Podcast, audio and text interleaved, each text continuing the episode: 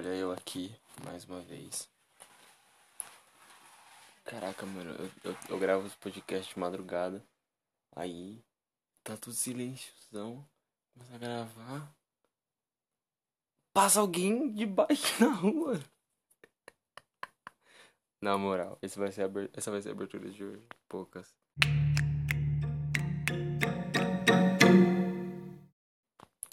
Bom, o motivo de hoje eu tô vindo gravar porque é, duas coisas, né? Já faz um tempo que eu não gravo nada e tal. E eu tenho tentado significar esse, esse podcast, que na verdade é mais um depósito de ideias. É, para mim, em um outro momento, vim aqui e ouvir, assim como eu faço às vezes com, com as coisas que eu escrevo. É mais um catalogando a jornada, sabe? Registrando aquilo que tem acontecido. E também porque eu acredito que a escrita, a minha escrita, às vezes não consegue traduzir exatamente as minhas ideias e talvez falando eu consiga com a linguagem em si, a mensagem que eu falo e a linguagem da forma como eu falo, transmitir um pouco mais essa ideia de uma forma vívida, tá ligado? E porque eu tive uma ideia hoje, é isso aí. Né? Dois pontos que viraram, sei lá, quatro. Mas é isso aí. Bom, então vamos pro assunto, né? É... Eu tava respondendo uma amiga minha hoje. E eu já tinha lido a mensagem dela, mas hoje eu li, tipo, foi uma mensagem que me bateu e me doeu um pouco. E eu tinha mandado pra ela, fazendo uma referência à música do Sidoc e tal. Quando será que eu não vou me sentir mal mais?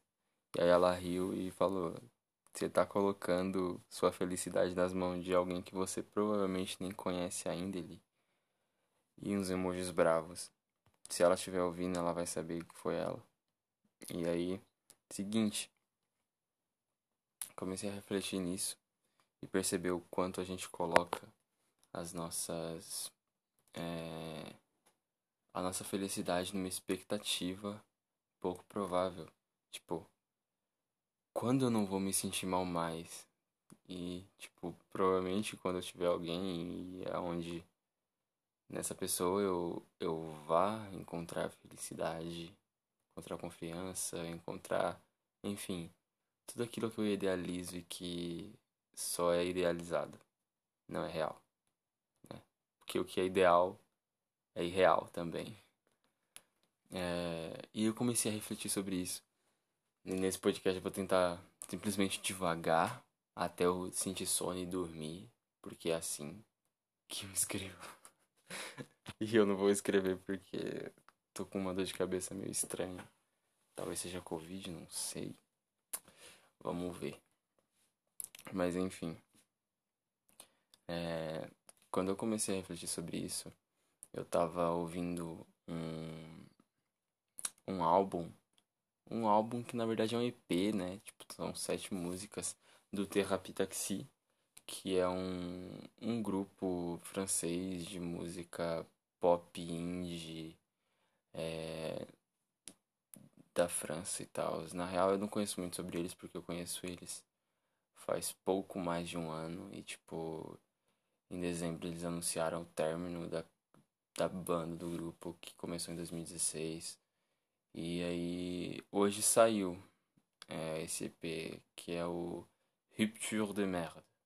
E tipo, é um trocadilho, tipo, quando você usa em inglês o for you, for something, é o número 4, sabe? Então, o de em francês, ele é de, tipo, pertencente a, e de 2, o número 2. Então, rupture de merde é um trocadilho nesse naipe. E, enfim, é uma maneira humorística de terminar alguma coisa. E eu não sei porquê, mas eu tava ouvindo. Deixa eu ver a música. Era ET 90. É 90? Eu acho que é. 90. Verão dos anos 90. É, e a vibe da música é muito boa e, enfim, eu associei com a frase do Sidoca e Por quê? Porque eu escuto trap não faz muito tempo, eu acho que faz o que, uns três anos. E uma coisa que me chama muita atenção do, do trap, diferente do rap que eu escuto há mais tempo, é enquanto no rap a gente busca um conteúdo, uma métrica, um, uma coisa que a gente possa se agarrar e que já tem um significado, no trap a gente se agarra a algo que a gente significa pelo sentimento, pela vibe, pela atmosfera que a música traz. E eu tenho feito, eu tenho muito feito isso, sabe, nos últimos nas últimas músicas que tenho escutado, principalmente estrangeiras, eu tipo, mesmo que eu fale francês ou inglês e eu eu entenda alguma coisa ali, outra ali, sabe? Eu eu tento deixar simplesmente minha cabeça, minha mente devagar e eu tentar curtir só a vibe da música como se eu não soubesse nada do que está sendo falado ali, sabe? Simplesmente escutar e, sabe, dançar um pouco a minha cognição e deixar de pensar no significado e pensar mais em como é engraçado e interessante que as frases rimem e como isso soa legal no beat, na cadência da música, enfim. Eu tenho feito muito isso. Talvez esse seja um dos motivos pelo qual eu gosto tanto de Sidoca e escute bastante. Já que, tipo, para você entender Sidoca, você tem que falar Doca Language. Bem que agora eu tô falando também, eu acho que eu posso colocar isso no meu currículo. Mas fiz isso com essa música. E aí eu tava agora há pouco, faz umas meia hora, eu tava ouvindo ela. E aí eu lembrei dessa frase da minha amiga e eu comecei a pensar na relação que tem a gente significar coisas, tipo obras de artistas e a gente significar as nossas expectativas. Aonde sabe qual é que é o momento exato onde a gente significa expectativas, sabe? E tipo, legal, esse aqui é o meu padrão, esse aqui é o, é o ideal para mim. Então, quando acontecer, tem que ser assim. E se acontecer assim, cabe na minha forma, cabe no que eu idealizei. Então, é para mim, porque é como eu pensei. E significar é, a obra é uma coisa muito da hora, porque, tipo.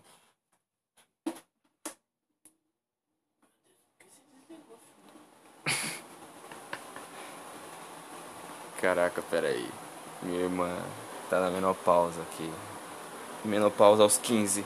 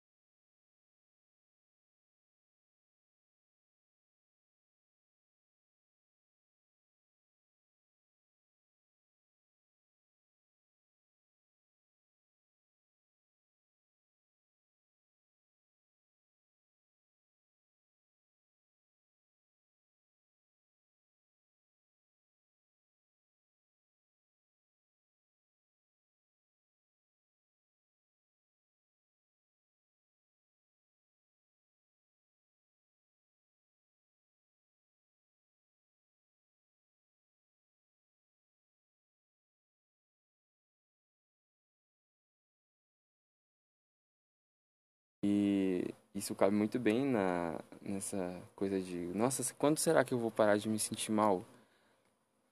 Quando que eu vou realmente encontrar algo que me deixe bem? E aí, tipo, normalmente a gente associa isso já a uma pessoa, tá ligado? É, isso é bizarro, porque se a gente não é protagonista da nossa vida, a gente se coloca como, né?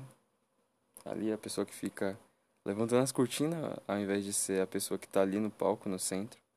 É muito bizarro, porque todo mundo que passa pelo palco se torna importante e quando alguém sai, não é que deixa de ser, mas é que tem a falta de não ter ela, a pessoa ali, tá ligado? E aí, tipo, não se sentir mal mais se torna mais um. Quando que eu vou ter alguém para substituir esse vazio? Quando que eu vou realmente parar de, de ser uma pessoa sozinha. E eu acho isso muito pobre, tá ligado? Porque faz a gente. Nos torna, sabe? Tipo, ao invés de protagonistas e pessoas incríveis, sabe? Um, um ser 100% do tempo carente e necessitado de alguma coisa que preencha algo. E nossa, eu vou associar isso a um negócio muito louco, porque também tava nessa conversa e eu vi o vídeo de novo do Ludo Viajante falando sobre os tipos de suicídio em Albert Camus. Na verdade é Albert Camus.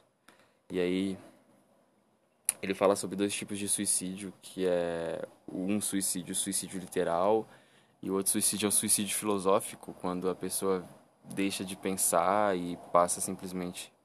Tá passando avião, viado. Não sei se tá saindo, mas enfim. Suicídio, uh, o suicídio literal, que é literalmente a pessoa tirar a própria vida física ali, né? E o suicídio filosófico é quando alguém vende a vida dela para uma ideia. Então, tipo, o suicídio filosófico pode ser a pessoa que é cachorrinha de um político e acredita em tudo que, é, que o político fala e, sabe? Não preciso nem explanar muito sobre isso, a gente tem ótimos exemplos. Tem também o suicídio filosófico dentro da religião, né? Fanatismo. Também, não, a sociedade brasileira é tão rica de exemplos que sabe por que, que eu tô falando isso. E, tipo, tem também a galera que é simplesmente ficcionada em romance, a ideia de romance, né? A ideia do amor, aquela coisa totalmente adolescente dos 14 anos que a gente sabe que é real. Se isso acontece na sua vida, mano, você tem problema, velho. Para, vai fazer uma terapia. Brincadeira. Seja feliz. Mas a gente sabe que, tipo, isso é muito longe, muito longe de ser real. Até porque é uma ideia euro eurocêntrica da coisa, sabe? Enfim, um suicídio filosófico é você vender a sua vida, vender o protagonismo da sua vida e o protagonismo das suas ações para uma ideia que te aprisiona de certa forma, sabe? E você idealizar, tipo, o não se sentir mal, é, sua felicidade, você pega a ideia de felicidade que você tem, você coloca ela nas mãos da ideia de alguém que provavelmente você não vai conhecer porque, sabe, é, é muito pobre, tipo, você olhar pra. E eu tô falando isso pra mim mesmo, porque, tipo, eu fiz isso por uns minutos, né? No momento que eu escrevi aquilo, tipo, beleza, que eu, eu sei que eu tava zoando. Mas, tá, isso confessa algo sobre mim ainda assim.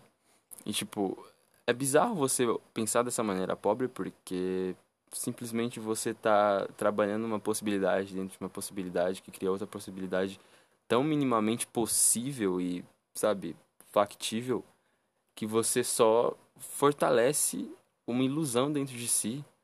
E, tipo, ela não se torna nenhuma utopia, sabe, tipo, plausível de você tentar caminhar e buscar para você realizar algo interessante, porque ela é algo sobre você, é, sabe, projetado em alguém, em alguém que você não conhece, porque se alguém não existe, ele é mais ilusório que a sua ilusão, sabe? a ideia dessa pessoa é mais ilusória que a sua ilusão, que a sua irrealidade que você fica criando. E, cara, isso é muito bizarro.